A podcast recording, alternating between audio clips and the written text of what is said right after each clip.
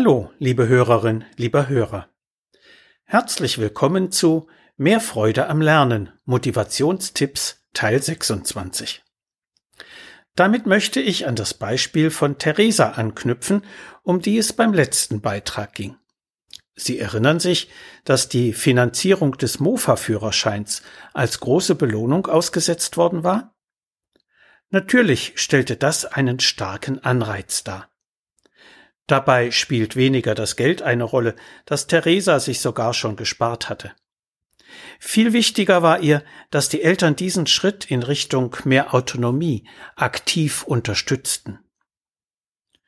Ungewöhnlich als Belohnung mögen die Teilpunkte erscheinen, die die Eltern vergeben können, aber nicht müssen. Das klingt nach wirklicher Willkür, dient hier jedoch dazu, den Prozess flexibler zu steuern. Schließlich sind viereinhalb Monate auch für eine 14-Jährige eine lange Zeit. Deshalb helfen, vor allem in der Anfangsphase, kleine Zwischenbelohnungen, die schneller als der wöchentlich mögliche Big Point Erfolgsgefühle vermitteln, weil sie auch schon bei einer positiven Anstrengung und nicht erst bei einem Resultat vergeben werden. Die Teilpunkte dienen außerdem dem Ausgleich bei einem ausbleibenden Big Point, wenn eine Schulwoche mal nicht so wie eigentlich abgesprochen verlaufen ist.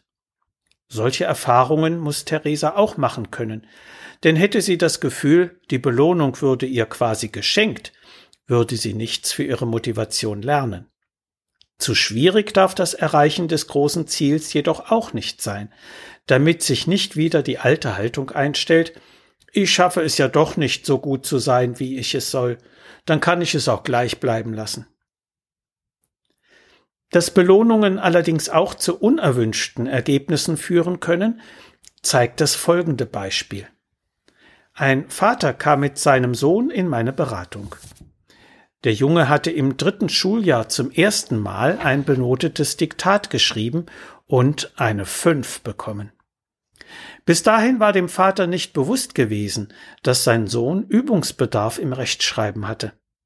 Als erste Reaktion versprach er ihm ein Mountainbike, wenn er bis zum Schuljahresende im Rechtschreiben eine Drei erreichen würde. Anfangs war der Junge natürlich begeistert, aber schon nach ein paar Tagen war er nicht weiter zum Üben zu motivieren.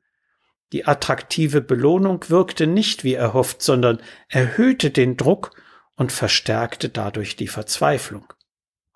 Der Junge bekam ja keine Hilfestellung durch eine Übungsform, mit der er erfolgreicher werden konnte.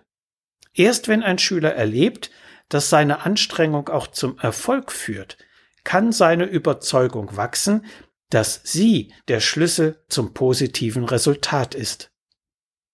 Bei Theresa gelang das mit Hilfe des Methodentrainings, und des vom Vater begleiteten Vokabelübens.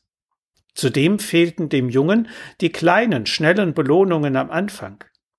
Belohnungen können vom Kind auch als Hinweis verstanden werden, dass den Eltern nichts an ihm, sondern nur an seiner Leistung liegt.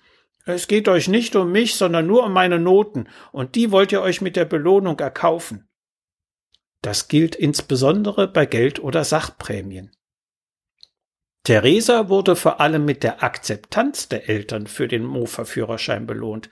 Erst danach kam das Geld dafür. Zudem gab es ein Gesamtkonzept mit Gesprächen und Hilfestellungen. Der Einsatz von Belohnungen an sich ist also keine Methode der Motivation. Wer sie dennoch so versteht, möchte letztendlich nur manipulieren, möchte erreichen, dass das Kind endlich will, was es soll. Wenn ich ihm jedoch Hilfestellung biete, es ernst nehme, mich einfühle und Verständnis zeige, es in eine neue Richtung lenke, ohne ihm die Souveränität zu rauben, dann können Belohnungen als Verstärker für einen Veränderungsprozess wirken.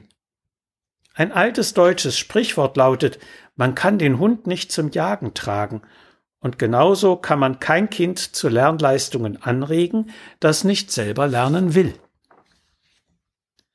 Entscheidend ist die Akzeptanz der kindlichen Persönlichkeit und seiner Motive. Eine Motivierung gegen den Willen des Betroffenen ist letztlich nicht möglich. Ich muss ihn zu gewinnen suchen. So viel für heute. Sie finden viele weitere hilfreiche Tipps und Informationen in meinem Buch Mehr Freude am Lernen. So motivieren Sie Ihr Kind. Medu Verlag Dreieich.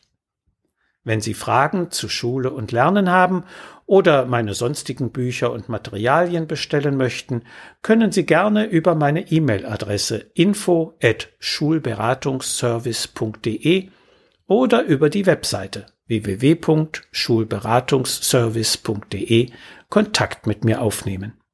Bis die Tage und bleiben Sie gesund. Ihr Detlef Träbert.